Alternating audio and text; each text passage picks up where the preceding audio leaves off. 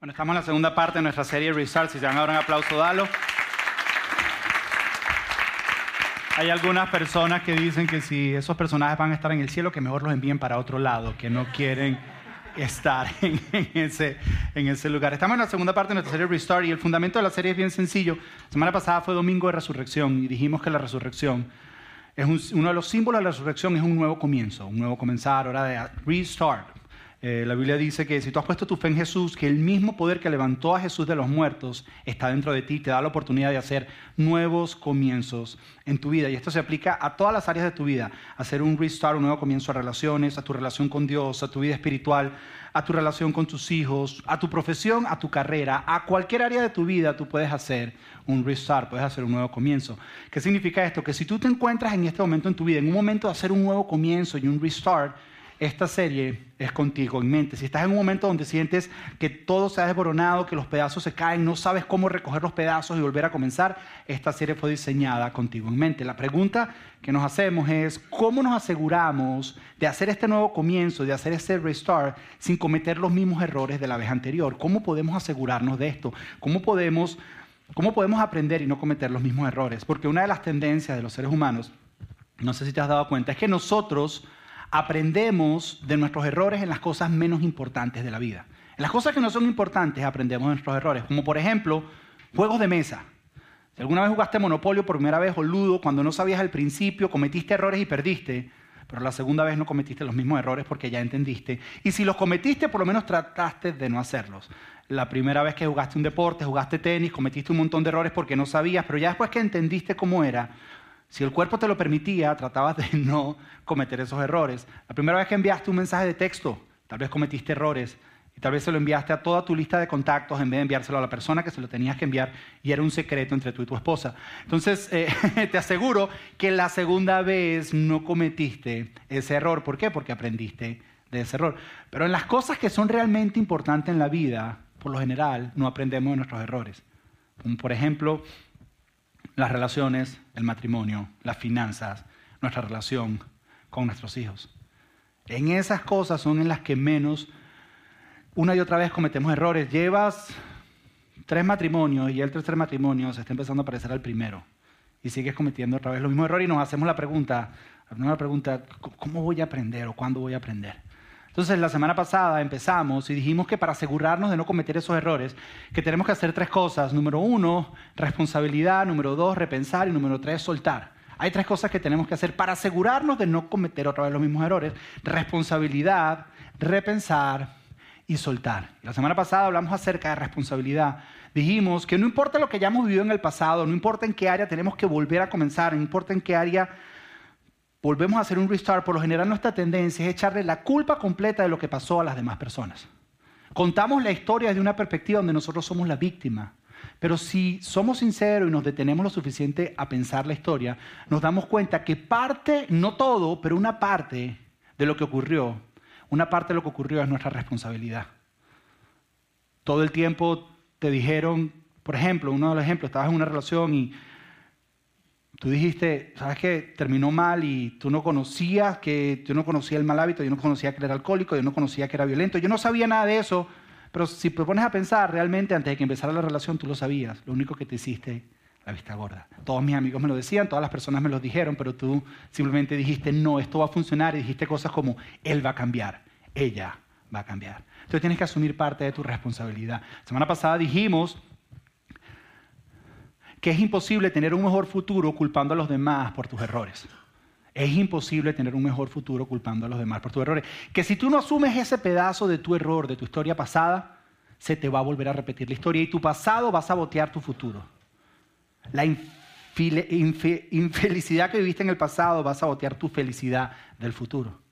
Hicimos el siguiente ejercicio, yo no sé cuántos lo hicieron, pero dijimos, ve a tu casa y escribe un círculo y ese es el círculo de la culpabilidad. Y tal vez haz responsable a todos los demás de todo esto, pero por lo menos hazte un poco responsable de algo. Siéntate y escríbelo. Sienta y escribe y di, ok, tal vez yo no tengo culpa de todo lo que ocurrió, pero yo sabía, yo sabía que mi socio estaba haciendo cosas indebidas. Yo me hice que no sabía. Le di el dinero y ahora estoy en un rollo legal que no quiero ni imaginarme. Yo soy responsable porque hice sabiendo que había algo. No sentía paz, no sentía completa paz. Todo el mundo me decía que él no estaba bien para mí yo quise hacerlo funcionar. Mi jefe, sí, mi jefe me la tiene montada, pero en realidad yo no estoy haciendo el mejor esfuerzo para hacer mi trabajo de la mejor manera. Siempre hay un poquito de responsabilidad que nosotros podemos tomar. Y cuando tú decides tomar ese poquito de responsabilidad, eso es lo que vamos a hablar hoy, se empieza a abrir tu panorama y empiezas a darte cuenta que eres más culpable de lo que realmente piensas. Empiezas a darte cuenta. Y hoy queremos hablar de qué hago con ese pedacito del cual me hice responsable. Ahora, ¿qué hago yo con ese pedacito que me hice responsable? Y por eso íbamos a hablar acerca de cómo repensar. Cuando tú escoges ese pedacito y tú dices, ok, yo soy responsable por este pedacito. Por lo general llegas a una pregunta, una pregunta muy importante, una pregunta que todos en algún momento de nuestra vida nos hemos hecho. El problema es que casi nunca la respondemos. Cuando llegas a ese punto y viste un fracaso, estás en la mitad de una situación difícil, te haces la siguiente pregunta. Dices, ¿qué estaba pensando? Tú dices, espera un momentico, espera un momentico. Cuando yo hice eso, ¿qué estaba pensando? Todo el mundo me decía que él no era para mí. Y yo hice, yo, yo hice, yo lo forcé para que funcionara. ¿Qué estaba pensando? Ella no era para mí, todo el mundo me decía, eso no va a funcionar. Y yo me, yo me, me obsesioné y ahora me pongo a pensar. ¿Qué estaba pensando? 36 meses sin interés y sin down payment. No pagues por 36 meses. ¿Qué estaba pensando? ¿Sabes la deuda que te quedó después? ¿Qué estaba pensando? Me ofrecieron un negocio y el negocio me va a devolver el doble de lo que invertí. Demasiado bueno para ser verdad. No era verdad. Te estafaron. Entonces tú dices, ya, pero qué tonto soy. ¿Qué, qué estaba pensando? Y seamos sinceros, seamos sinceros, cuando te haces la pregunta o estás en la mitad de todo el rollo que está pasando y te acerca un amigo, el amigo te pregunta, ¿y qué estabas pensando? Tú dices, yo no sé. No tengo ni idea de por qué lo hice. Y el problema es que cuando nos hacemos la pregunta, no nos detenemos suficiente tiempo para responderla. Nos preguntamos y decimos, ya, espérate, espérate, ¿qué estaba pensando? Y no nos detenemos suficiente para descubrir qué era lo que estábamos pensando, sino continuamos viviendo nuestra vida y continuamos viviendo con la misma manera de pensar, porque no nos detenemos a pensar y decir, ya, espérate, ¿qué era lo que yo estaba pensando? ¿Y sabes qué he descubierto yo? yo he descubierto que si sigues pensando de la misma manera vas a seguir cometiendo los mismos errores. Porque como tú piensas es como tú eres, eso es lo que dice la Biblia. Y si tú no te detienes lo suficiente como para decir, a ver, espérate, ¿qué estaba pensando? Ah, estaba pensando esto. Y no lo identificas. Y vas a seguir pensando de la misma manera y vas a seguir cometiendo los mismos errores. Entonces, ¿qué es lo que vamos a hacer hoy? Vamos a hablar acerca de cómo repensar. ¿Y cómo vamos a hacer esto? Vamos a leer un pasaje en la Biblia que lo escribió un hombre llamado Pablo. Ahora, este pasaje habla acerca de la importancia de pensar correctamente y cómo afecta a nuestras vidas el pensar correctamente. Lo más increíble es que este pasaje lleva dos mil años sentados en tu Biblia y tú no lo has leído y no lo has aplicado. Algunas personas dicen, es que yo no leo la Biblia, Josué, porque es que, es que yo no creo todo lo que la Biblia dice. ¿Y de cuándo aquí tú lees las cosas porque crees en ella o no? Te la pasas leyendo Facebook. ¿Tú crees todo lo que encuentras en Facebook? Leen el horóscopo y si no te conviene dices, no, yo no lo creo. Pero lo leíste. ¿O no? Si está bueno, si lo crees, si no, no. Entonces te la pasas, o, aquellos que dicen, no, es que la Biblia no es relevante. Hoy te vas a dar cuenta de lo relevante que puede ser la Biblia para tu vida. De lo, de lo, de lo actual que puede ser la Biblia en tu diario vivir. Ahora, esto lo escribió este hombre llamado Pablo y es interesante porque Pablo, en todas las historias de la Biblia, si alguien conoce acerca de comenzar de nuevo es Pablo. Si alguien conoce acerca de cómo hacer un restart en tu vida es Pablo. Pablo, quien fue quien escribió esta carta, que es simplemente una carta, hoy en día lo llamamos un libro de la Biblia, pero Pablo no sabía que estaba escribiendo la Biblia. Pablo estaba enviando un email a una iglesia. Eso es lo que Pablo estaba haciendo. Y ahora lo llamamos y quedó siendo como parte de un libro de la Biblia. Pero la primera vez que encontramos a Pablo en la historia Pablo es el perseguidor más grande que existe de los cristianos. Su trabajo, su hobby, su misión de vida era acabar con todos nosotros. Si hubiéramos nosotros aquí reunidos, él hubiera llegado, hubiera abierto la puerta y nos hubiera metido presos a todos nosotros. Ese era su trabajo, esa era su misión de vida, esa era su pasión de vivir. Hasta que un día tiene un encuentro con Jesús y empieza a seguir a Jesús. Empieza a seguir las enseñanzas de Jesús y su vida es cambiada completamente. Y ahora tiene que hacer un restart, tiene que volver a comenzar en su fe, tiene que volver a comenzar con Dios, tiene que volver a comenzar con sus amistades, tiene que volver a comenzar en su manera de pensar y en su manera de vivir. Y todo esto cargando en su pasado la culpabilidad y la vergüenza de todas las acciones que hizo contra los cristianos. Y en medio de esto él escribe esta carta y en esta carta da una información muy importante que necesitamos aprender si queremos hacer un restart. Algo muy importante que tenemos que aprender si queremos comenzar de nuevo y queremos pensar correctamente. Y esto, esto es lo que Pablo dice. Pablo dice, por esto, hermanos, ahora lo primero que quiero hacer es detenerme aquí donde dice hermanos, para que entiendas que esta carta es dirigida hacia un grupo de cristianos que vivía en Roma. Ahora, Roma no era un lugar muy seguro para vivir en esta época siendo cristiano. Porque a los cristianos los agarraban, los clavaban en estaca y los encendían en fuego para alumbrar las calles. Y eso les está escribiendo Pablo. Ahora, dice hermanos porque son cristianos, ¿qué significa? Que esta carta o esto que estamos leyendo va dirigido hacia una audiencia que son seguidores de Jesús. Ellos son cristianos. ¿Qué significa? Que si tú estás aquí esta mañana y tú dices, yo no soy cristiano, yo estoy visitando, yo estoy explorando esta idea, me hablaron de esta iglesia que es súper cool y que hay un bar en la entrada y yo no estoy muy claro con la cosa, pero yo no soy cristiano o no eres seguidor de Jesús, tú estás off the hook. ¿ok? Puedes probarlo, puedes ver si te funciona, pero aquellos que decimos, yo sigo a Jesús, esto es algo, es algo que tenemos que hacer. Es dirigido hacia nosotros. Dice, dice, por esto hermanos, tomando en cuenta el amor, el amor que Dios nos tiene lo que está queriendo decir es, la motivación por la que tú vas a hacer esto que te voy a hablar, no es porque Dios te va a castigar, no es porque si no lo haces te va a caer un rayo del cielo, no es porque si no lo haces te va a ir mal, no, no. Tu motivación es una respuesta a entender cuánto Dios te ama. ¿Y cuánto Dios me ama, Pablo? Tienes que leerte del capítulo 1 al capítulo 11 de esa misma carta. Porque Pablo lleva 11 capítulos explicándoles cuánto Dios los ama. Que se resumen que cuando tú le diste la espalda a Dios, Dios te buscó y te amó que cuando tú eras enemigo de Dios, cuando tú culpaste a Dios por todo lo mal que te estaba viendo en la vida, que en realidad eran consecuencias tuyas, de tus acciones, sin embargo, a pesar de eso, Dios continúa amándote. Eso es lo que Él dice. Y dice que tu motivación de esto que está a punto de decirnos debe ser el amor de Dios. Dice, les ruego, lo que significa que a pesar de que eres cristiano es tu decisión, no es una obligación, yo no me voy a imponer, pero te suplico, como si estuviera de rodillas, y les ruego que cada uno de ustedes se entregue. Ahora, se entregue en el original es presente su cuerpo, su cuerpo físico. Tal, hay unas versiones que dicen, cada uno de ustedes presente su cuerpo. ¿Qué significa? Que lo que le vas a presentar a Dios es mucho más que una hora a la semana. Que lo que vas a presentar a Dios es mucho más que tus oraciones 15 minutos cuando te despiertas. Que lo que tienes que presentarle a Dios son tus acciones. Es la manera en que vives, es la manera en que reaccionas, incluso la manera en que piensas. Dice, les ruego que se presenten, presenten todo lo que son, presenten sus acciones, sus reacciones, lo que piensan y cómo viven, que lo presenten y dice, como sacrificio vivo.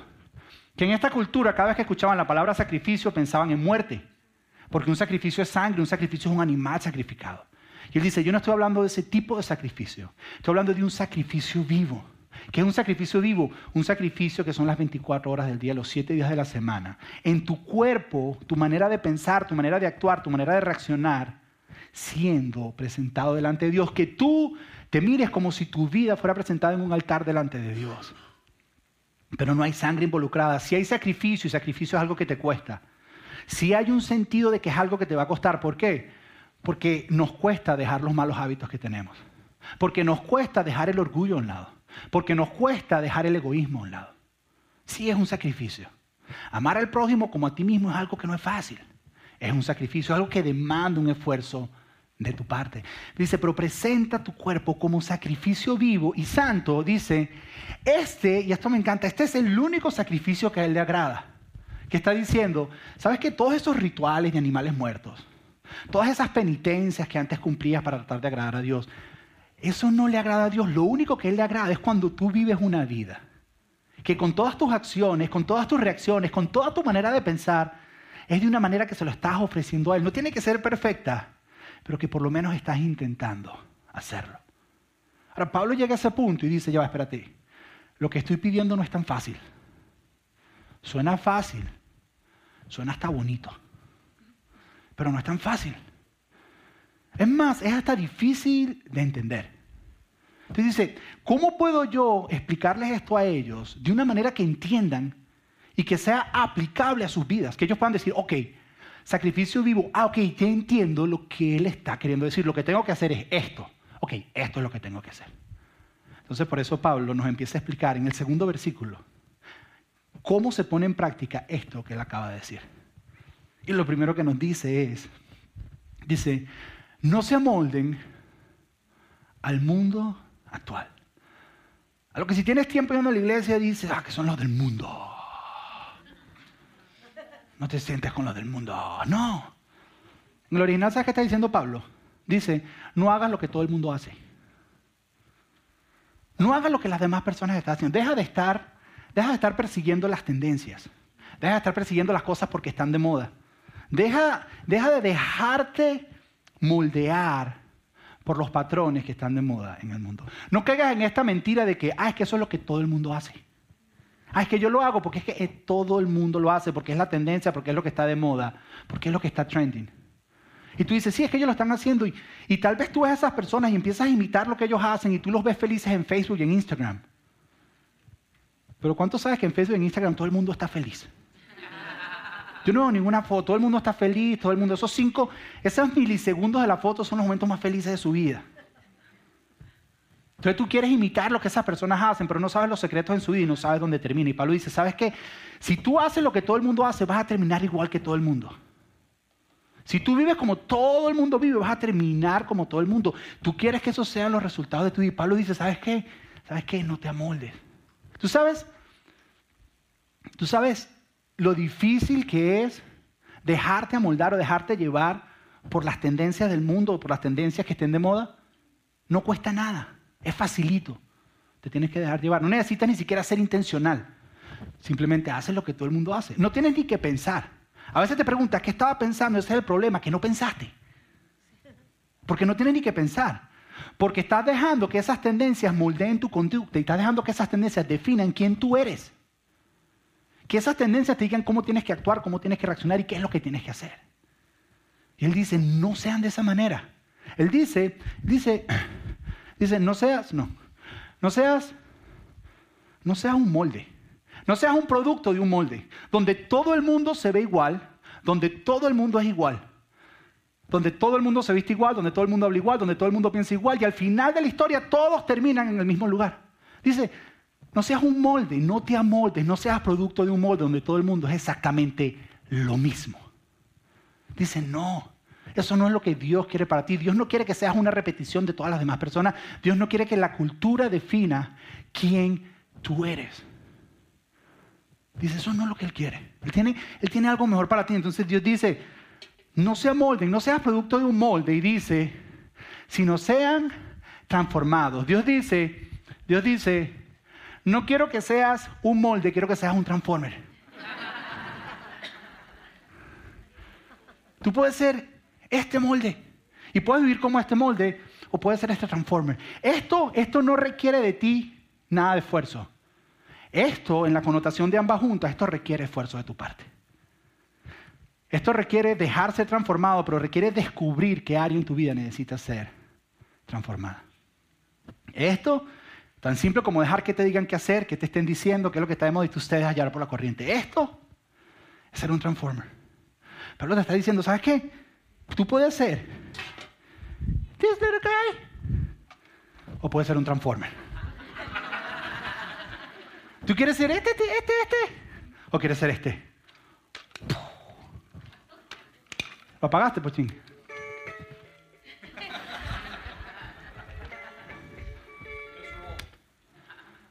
tú decides ser un molde o un transformer. Y le dices, ¿sabes qué? Lo que Dios tiene para ti es que no seas un resultado de lo que todo el mundo hace y lo que todo el mundo hace. Dios quiere que seas único. Dios quiere que seas diferente. Porque hay algo en ti que más nadie tiene. Dios quiere, Dios quiere que seas un transformer.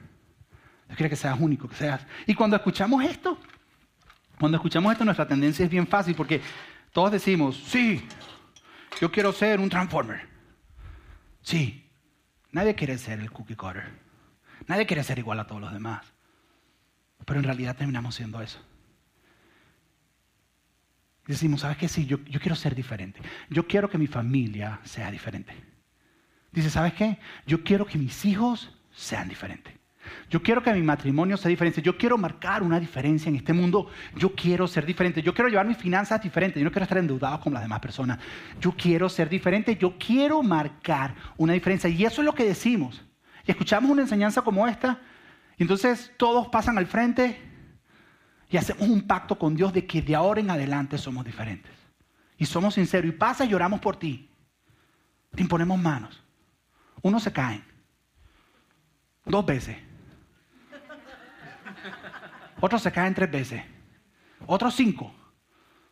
Yo estaba en una iglesia que antes tocaba el piano que yo veía a las personas. Y decía, este tipo volvió a pasar.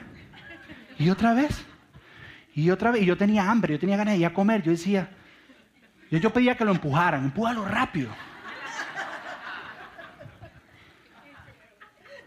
Entonces pasas y sales y dices, a partir de hoy, a partir de hoy, ya yo no soy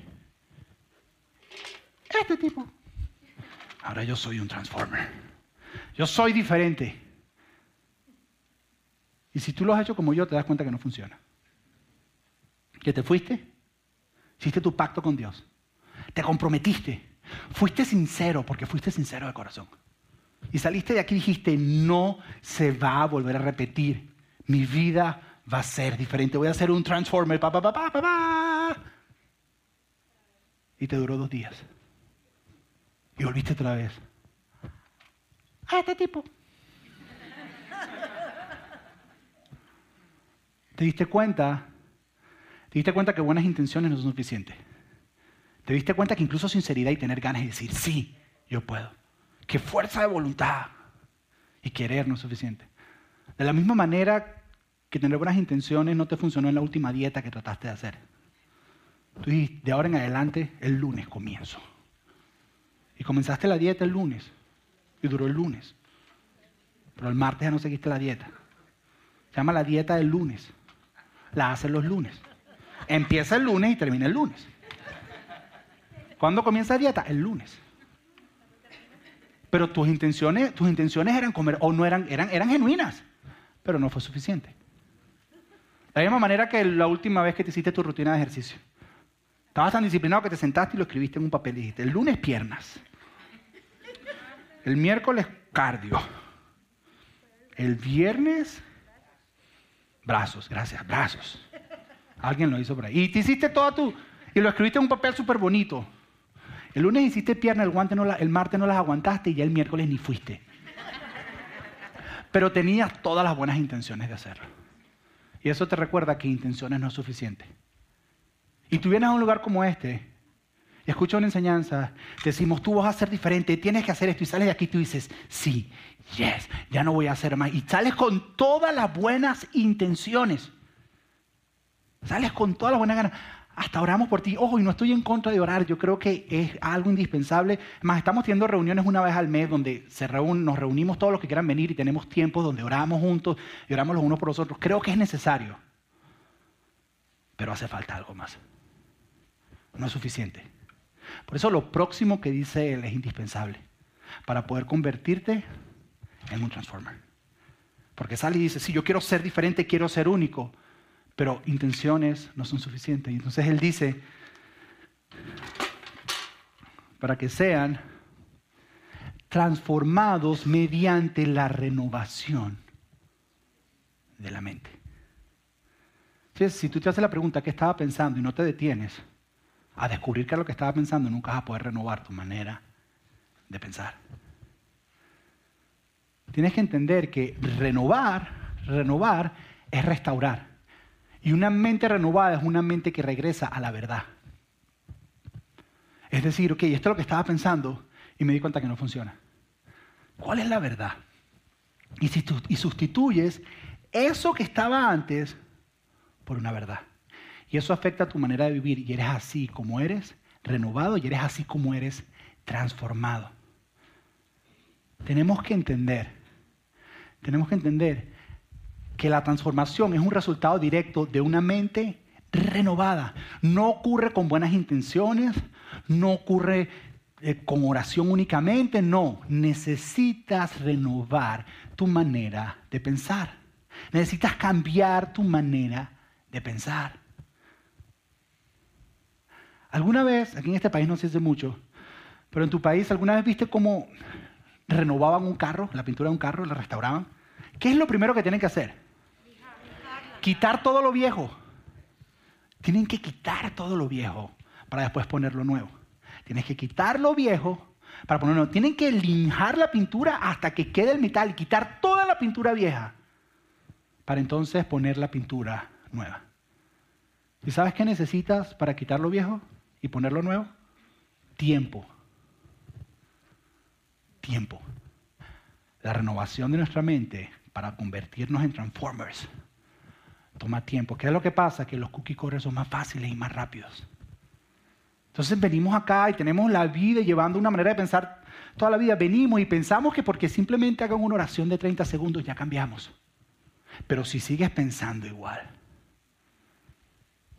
Porque estamos en la generación microondas donde queremos todo rápido. Queremos que las computadoras hagan cada vez inicien más rápido. Que los teléfonos se prendan más rápido. Que el internet sea más rápido. Que por qué la línea de Starbucks en drive-thru se tarda tanto si yo quiero mi café todo lo queremos más rápido y queremos que la transformación en nuestra vida sea cada vez más rápido. Cambie su vida en 30 días. Llame ya. Su cuerpo, abdominales. El six-pack, 30 días. Tú dices, ese me lo compro. Hasta que te das cuenta que son 30 días muriéndote de hambre. Tú dices, eso no sirve para nada, eso fue un engaño. Hablo por experiencia. Es algo que te toma tiempo, la renovación de tu mente toma tiempo. Ahora, otra pregunta.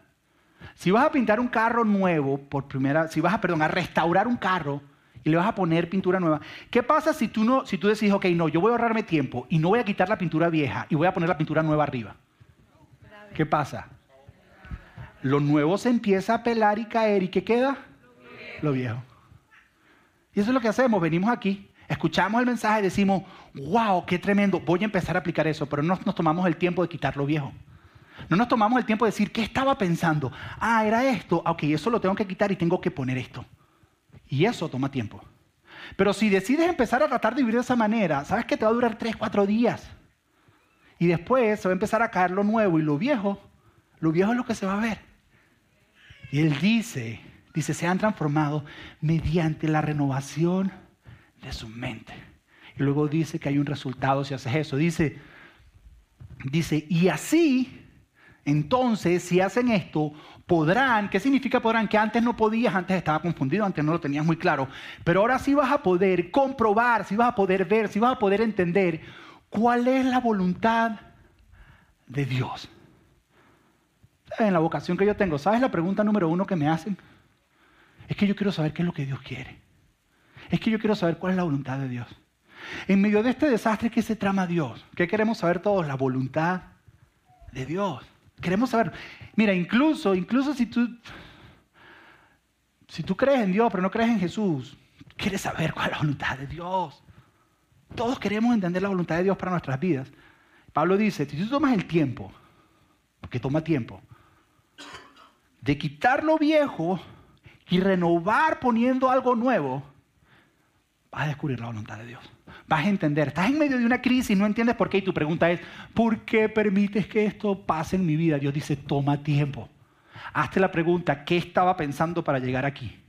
Entiende, sácalo y ponlo nuevo. Y en medio de todo eso, cuando lo hagas, vas a decir, entiendo por qué Dios permitió eso en su vida. Y vas a entender que esa voluntad es buena, agradable y perfecta pero solamente. ¿Sabes qué es lo que nos pasa a nosotros? Que no nos hacemos esa pregunta. Nosotros tuvimos lo nuevo por lo viejo y pasamos los procesos y los pasamos y los pasamos. Y nos preguntamos, ¿y por qué me vuelve a pasar lo mismo? Porque sigues poniendo nuevo sobre viejo y no quitas lo viejo. No respondes a la pregunta, ¿qué era lo que yo estaba pensando? Entonces no lo quitas y no pones lo nuevo. Llevo tres matrimonios y me vuelve a pasar otra vez lo mismo. Una y otra vez vuelve a ocurrir. Me volvió a pasar con este socio, otro socio diferente y me volvió a estafar. No hiciste nada al respecto. Te hiciste la pregunta, pero no la contestaste. Ahora, esto tiene varias implicaciones. Número uno, si quieres renovar tu mente. Si quieres renovar tu mente, tienes que entender que tienes que ir a un lugar donde abran la palabra de Dios o la proyecten en una pantalla. De una manera clara y práctica donde tú la puedas entender. Que cuando salgas de ese lugar tú digas, ah, ok, ya veo como Dios ve. Ok, ya entiendo lo que Dios quiere decir con eso. Ir a un lugar, ¿por qué? Porque toma tiempo. No es algo de un día, no es algo de dos días. No, no, es algo que toma tiempo. Yo conozco personas que dicen, llevo tres semanas yendo a la iglesia y mi vida no ha cambiado. Yo lo miro así. Espérate, espérate. Llevas 18 años viviendo un desastre. Y en tres semanas. Si es que estoy en medio de este desastre. Yo he aprendido a no sacar a las personas de los desastres. Ahora nadie me va a buscar para consejería. Porque a veces el desastre es lo que Dios quiere en la vida de ellos para sacar algo en la vida de ellos. Y uno quiere sacarlo. No, no, sal, sal, que no. No, no. Se metió ahí, Dios permitió y hay algo que va a hacer. Hay algo que Dios va a hacer en esa persona. Entonces tienes que ir a un lugar donde se explique o se proyecte la palabra de Dios de una manera clara y práctica, que tú digas, ya veo como Dios ve, porque si ves como Dios ve, es más fácil hacer lo que Dios dice, porque entiendes por qué Dios ve de esa manera. Lo otro que necesitas empezar a hacer para renovar esta mente es comenzar a leer la Biblia. Sí, sí, leerla. Dice, pasa que, mira Josué, yo sé lo que primero que piensas, tú dices, leer la Biblia, Josué, es que, es que yo la leo y no la entiendo. Yo tampoco. Tal vez no debiera decirte eso, pero no, lo entiendo.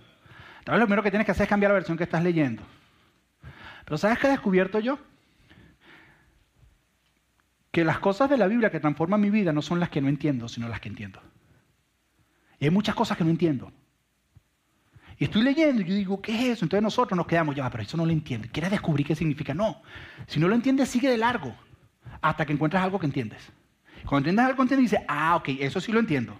Ok, ¿qué voy a hacer con eso que entendí? Entonces estamos leyendo y tú dices, ya va, espérate. Pero ¿y por qué en el Antiguo Testamento todo eso? Y te das un montón de vueltas y tú dices, no te preocupes por lo que no entiendes. Busca y lee algo hasta que entiendas. O te quedes dormido. Cualquiera de las dos que pase primero pero lo lees hasta que entiendas. Y lo otro que tienes que hacer, que es necesario, y nosotros lo hacemos toda la semana aquí, es estar en un grupo.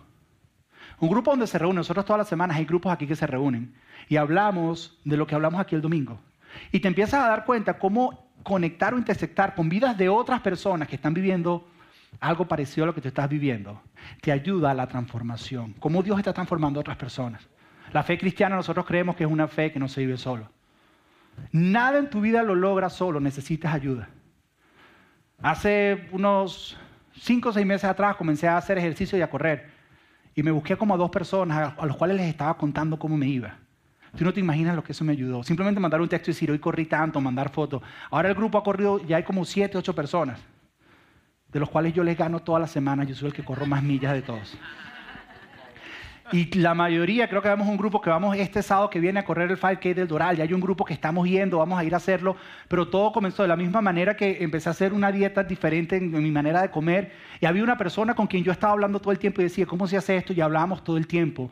Porque cuando vives eso en grupo y si lo aplicas a la verdad de Dios, eso transforma tu vida porque te das cuenta que no eres la única persona que está viviendo eso. Tienes que entender, tienes que entender que Arrepentirse y solucionar no es suficiente. Viviste una crisis, ah, me siento mal, tratas de solucionar, eso no es suficiente. Necesitas tiempo para renovar tu mente. Necesitas darte un espacio y decir, ok, necesito renovar mi mente. Solucioné, ok, pero ¿qué estaba pensando? Necesito renovar mi mente. ¿Por qué? Porque si no renuevas tu mente, recuerda lo siguiente, si sigues pensando de la misma manera, vas a seguir cometiendo los mismos errores. Ahora, quiero terminar dándote cinco moldes o cinco patrones que están en nuestro, sistema operativo de la cabeza, que son tendencias o maneras en que la cultura piensa que determina nuestra manera de hacer las cosas. Que cuando tú te haces la pregunta, ¿qué estaba pensando? A lo mejor la respuesta a tu situación es una de estas. Son cinco, hay mucho más de cinco. Pero yo solo voy a mencionarte cinco. La primera, si encuentro la persona adecuada, todo va a estar bien. Mira, mira, pastor, mira, el día que yo la encuentre, El día que yo lo encuentre a él, se me acabaron mis problemas. ¿Aquellos que están casados pueden testificar algo diferente? Se multiplicaron los problemas. ¿Sabes qué es la verdad? Que en vez de estar buscando a la persona, eh, eh, eh, perdón, a la persona adecuada, debes enfocarte en convertirte en la persona adecuada. Debes enfocarte en convertirte en esa persona que tú quieres encontrar. A veces estamos tan enfocados en encontrar, en encontrar, en encontrar, porque no te enfocas en la transformación tuya. Yo, doy un consejo cuando, cuando hay una pareja que tuvieron por mucho tiempo juntos y hubo una separación, yo les digo, no vuelvan a salir o no vuelvan a date con nadie por lo menos por un año. Sí, un año. Para que te haga la pregunta, yo, ¿qué estaba pensando? Y entonces poder analizar, poder encontrar qué era lo que estabas pensando, sacarlo y ponerlo nuevo. Si fue un divorcio que viviste, tómate dos años. Tómate dos para pensar y analizar qué estabas pensando. Porque necesitas tiempo. ¿Sabes por qué necesitas tiempo? Porque los procesos de maduración no los puedes acelerar. Porque los procesos de crecimiento no se aceleran. Lo único que crece de manera acelerada son las enfermedades, son los cánceres. Los procesos de crecimiento no los puedes acelerar. Tú tienes que dar tiempo. Entonces, en vez de estarte enfocando en encontrar a la persona adecuada para tu vida. ¿Qué estabas pensando entrando en esa relación? Es que estaba buscando a la persona adecuada. No, estaba mal enfocado. Y si en ese año llega la persona adecuada, sí, pero tú no estás listo. a lo mejor vas a dañar algo que Dios más adelante va a hacer. Entonces enfócate en ser la persona adecuada. La segunda es que mi situación es diferente. Es que, es que mi situación es única. Mira, pastor, es que si tú me escucharas mi historia, mi situación es diferente. Mi situación es única. Quiero decirte algo. Tú eres único. Tú eres única. Tu situación no. Tu situación se repite una y otra vez. Tu situación no es diferente. Mira, cuando vas a un consejero, pregúntalo a cualquier consejero, cuando vas a un consejero, ellos escogen, cuando tú les estás contando toda tu situación, ellos escogen de cinco posibles historias, porque existen cinco historias que se repiten una y otra vez. Son cinco. Tú estás sentado con el consejero y él está con su libro o con sus cuadernos, tomando sus, apuntes. Y a los primeros cinco minutos ya él reconoció, ya, él se dio cuenta cuál de las cinco historias es. Y dice, ok, hombre, 35 años, historia número 4. Y el resto del tiempo, cuando tú estás hablando, él está haciendo dibujitos y la lista de compra. Porque él cobra por hora y él tiene que dejar que tú hables y tú hables para poderte cobrar. Entonces él se quiere, pero son cinco historias. Pregúntale a cualquier consejero, son cinco historias que se repiten una y otra vez. Por eso cuando vas a un grupo y encuentras historias, tú dices, ay, no somos los únicos. Y el otro y dice, ay, ya va, pero yo pensé que los únicos éramos nosotros. Esas mismas cinco historias se repiten una y otra vez. Y la razón por la que el consejero te deja hablar no es porque está escribiendo muñequitos. A los 10 minutos de tú estar hablando con él, él ya sabe qué es lo que tú tienes que hacer. Es por eso que yo no soy buen consejero. Porque tú me empiezas a hablar, yo a los 10 minutos ya sé y te paro y te digo, mira, lo que tienes que hacer es esto, esto, esto, esto. Pero un buen consejero sabe que él te tiene que dejar hablar. Porque si Él te da la solución y Él te dice, esto es lo que tienes que hacer, Él sabe que tú no lo vas a hacer. Y ahora entiendo por qué cuando yo digo a la gente que es lo que tiene que hacer, no lo hacen. Porque no les puedes decir. Él te deja hablar hasta que tú, por tu propia cuenta, llegues a la conclusión de qué es lo que tienes que hacer. Y cuando tú descubres qué es lo que tienes que hacer, es que entonces vas y lo haces. Entonces Él te deja hablar y termina la sesión y terminemos por hoy. Seguimos la próxima semana. Ok, ¿dónde fue que quedamos la próxima? Y tú empiezas a hablar, y empiezas a hablar. Y él te mira. Ok. Seguimos. Hasta que llega un día que dice, ya sé lo que tengo que hacer. Y dice, sí, eso mismo. Y tú le estás pagando al tipo. Lo que quiero decir es que si tú tomas tus decisiones en base a que, si tú me entiendes, es que mi historia es diferente. Mira, yo sé lo que Dios dice, yo sé, pero es que mi historia es diferente. No, no. Eso es lo que dice todo el mundo en la cultura. Tu historia no es diferente.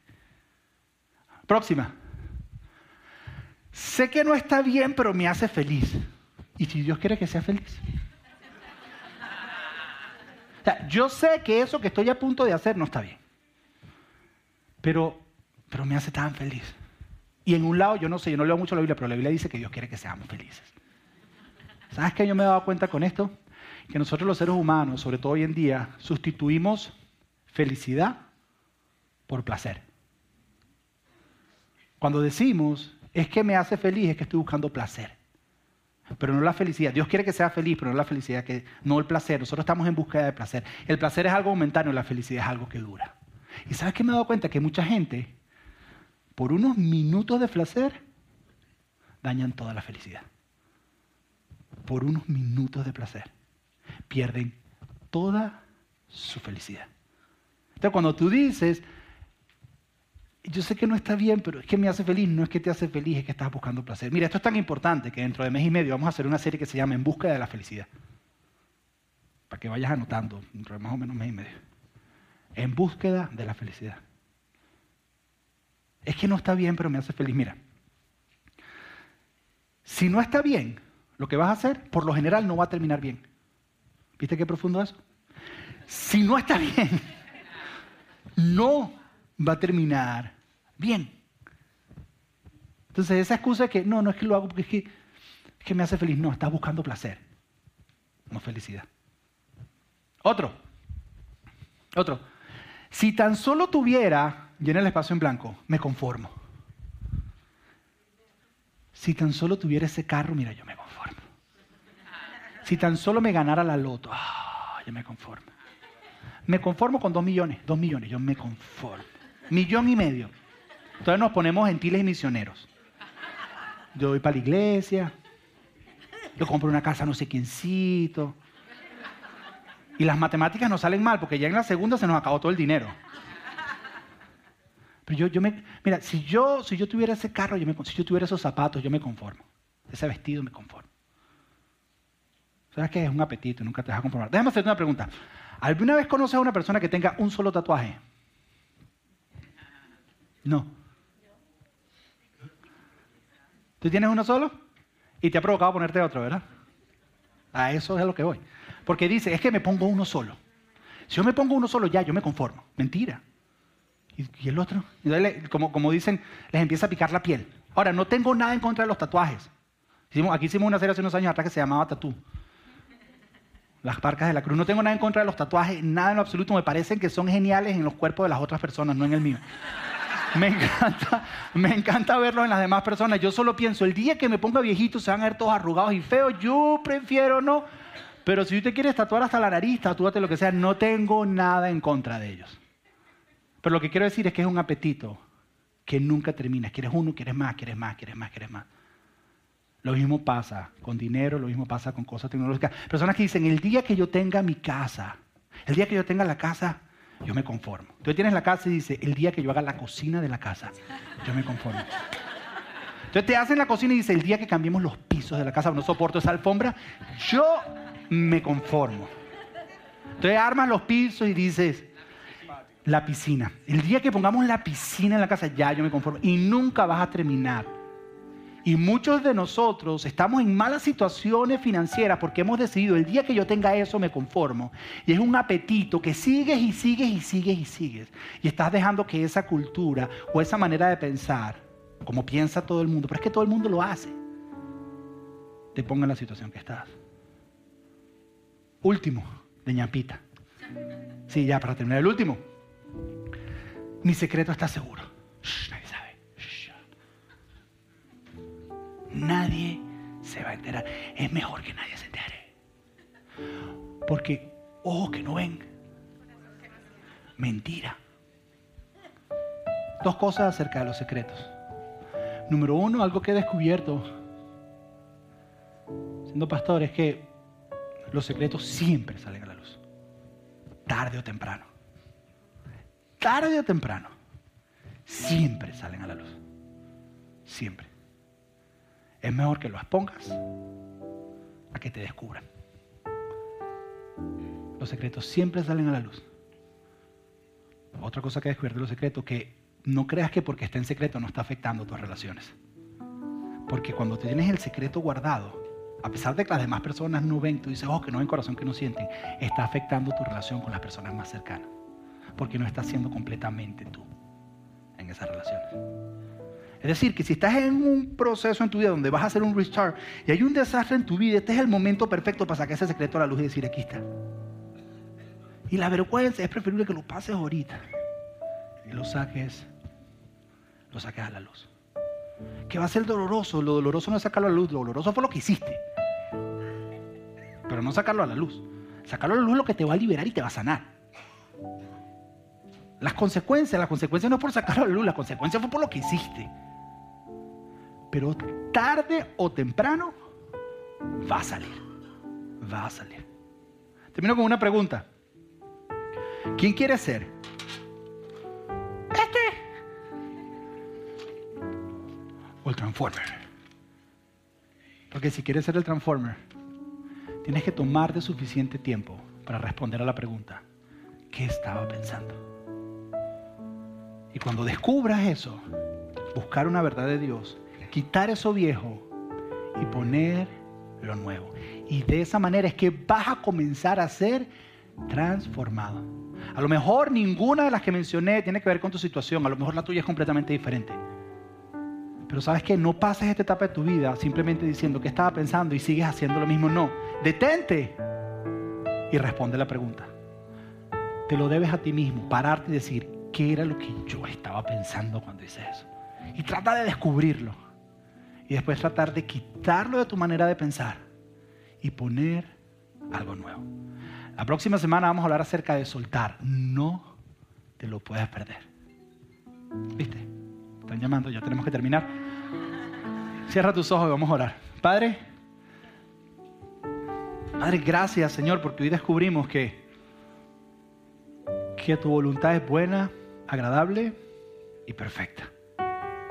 Y que el descubrimiento de esa voluntad es si nos tomamos el tiempo de ser transformados, Señor. Y hoy, hoy tomamos la decisión de que no queremos ser productos de un molde.